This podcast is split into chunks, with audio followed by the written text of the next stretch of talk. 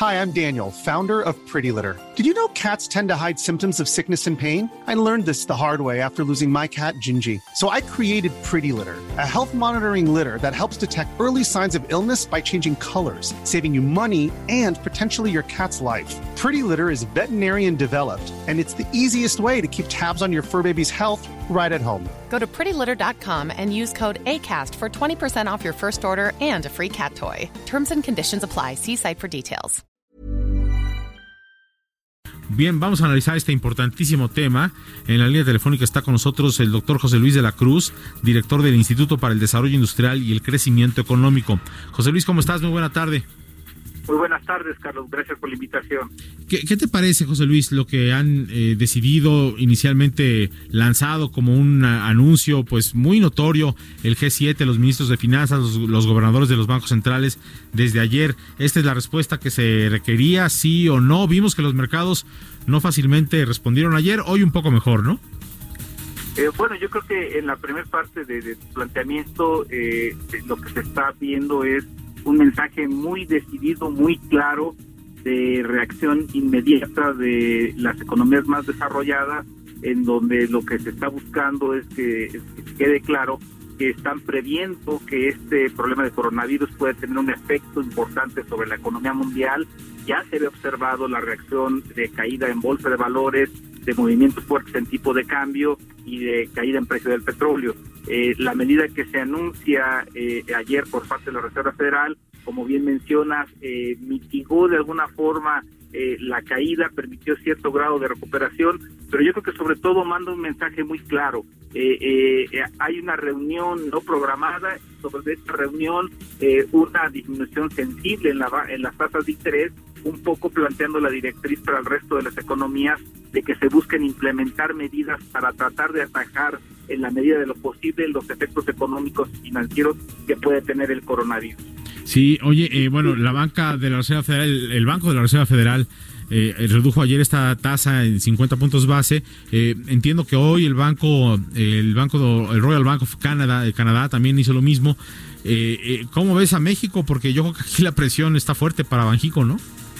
Eh, yo creo que, eh, dado que dos de los subgobernadores desde hace meses y por otros motivos presionaban eh, que se disminuyeran las tasas de interés en nuestro país, con esta medida de la Reserva Federal de Canadá, lo que había ocurrido en Australia y lo que seguramente va a venir en el resto del mundo desarrollado, tendrán margen para reducir medio punto y quizás hasta tres cuartos de punto las tasas de interés en nuestro país. Sí, oye, eso sería, pero ¿habrán de esperar hasta la próxima reunión de política monetaria o tú crees que es algo que tendrían que hacer ya? A mí me parece que sí tendría que eh, buscarse una reunión extraordinaria porque primero ya se están tomando decisiones en este sentido en otros lugares del mundo.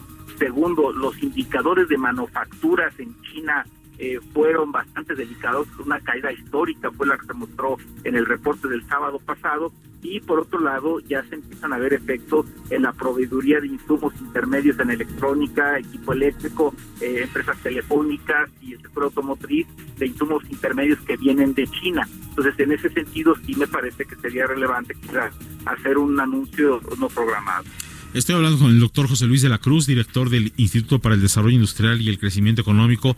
Eh, José Luis, eh, ¿tú crees que si esto no ocurre, eh, porque bueno, de hecho no ha ocurrido, no ha habido un anuncio y estamos a la espera de que eventualmente pues se haga de parte de la autoridad monetaria en México, eventualmente también de Hacienda, pues algún tipo de agresivo control de, o, precontrol de daños posibles por el coronavirus? Pero te quiero preguntar, si esto no ocurre, corremos el riesgo de entrar en otro año con crecimiento cero o estancamiento o recesión? Mira, yo creo que aquí habría que separar eh, eh, en tres eh, partes los efectos que puede tener la economía mexicana. Uno, previo a todo esto ya se preveía un año de muy modesto crecimiento para nuestro país. Dos, evidentemente que el efecto del coronavirus tuvo no nada más una afectación sobre las finanzas eh, sino que también sobre el precio del petróleo y por lo tanto sobre los ingresos de nuestro gobierno.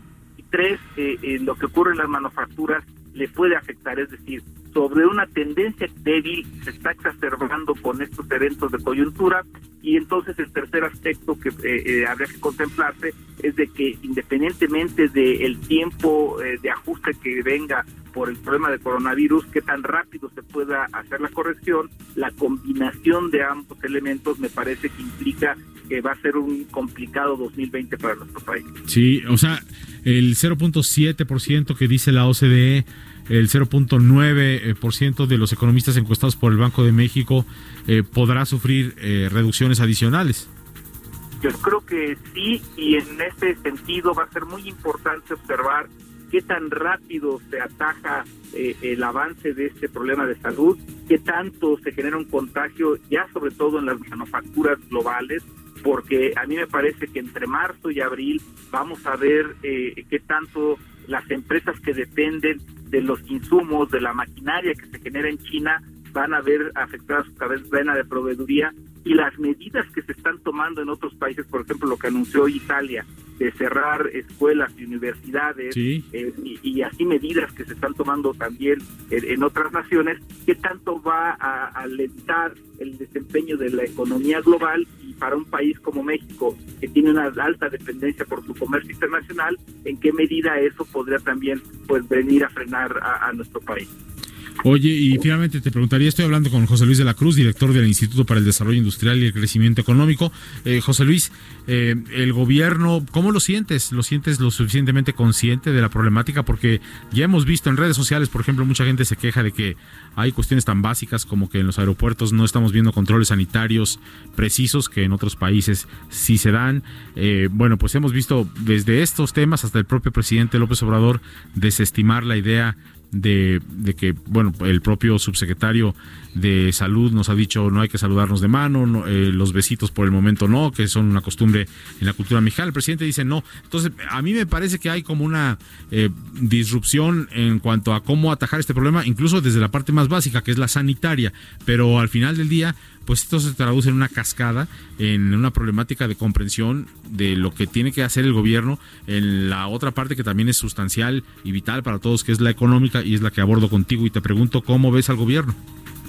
A mí me parece que si bien hay algunas declaraciones aisladas en donde se observa cierta conciencia del, potencial problema, sí creo que ya es conveniente presentar medidas más integrales, eh, que buscar acercamientos con el sector privado, porque al final del día la única manera de mitigar los efectos que esto puede tener es a través de garantizar que la economía siga funcionando en alguna medida y de tener programas y planes contingentes. Entonces, en ese sentido, sí me parece que, si bien ahí el secretario de Hacienda algo mencionó en su conferencia de prensa que dio con Alfonso Romo por otros motivos, me parece que sí es momento de que se tomen medidas eh, más amplias, más integrales incluyentes con el sector privado para garantizar un programa contingente de reactivación. Claro, sí, eso bien bien lo dices, incluyente con el sector privado. José Luis, muchas gracias.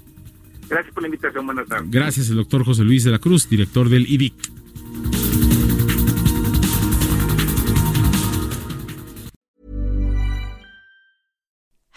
Like to look five years younger? In a clinical study, people that had volume added with Juvederm Voluma XC in the cheeks perceived themselves as looking five years younger at six months after treatment. Look younger, feel like you. Add volume for lift and contour in the cheeks with Juvederm Voluma XC. Reverse signs of aging by adding volume to smooth laugh lines with Juvederm Volure XC. For important safety information and to find a licensed specialist, visit juvederm.com. That's J U V E D E R M.com. Not for people with severe allergic reactions, allergies to lidocaine, or the proteins used in Juvederm. Common side effects include injection site redness, swelling, pain, tenderness, firmness, lumps, bumps, bruising, discoloration, or itching. There's a risk of unintentional injection into a blood vessel, which can cause vision abnormalities, blindness, stroke, temporary scabs, or scarring. Talk to a licensed specialist to find out if it's right for you.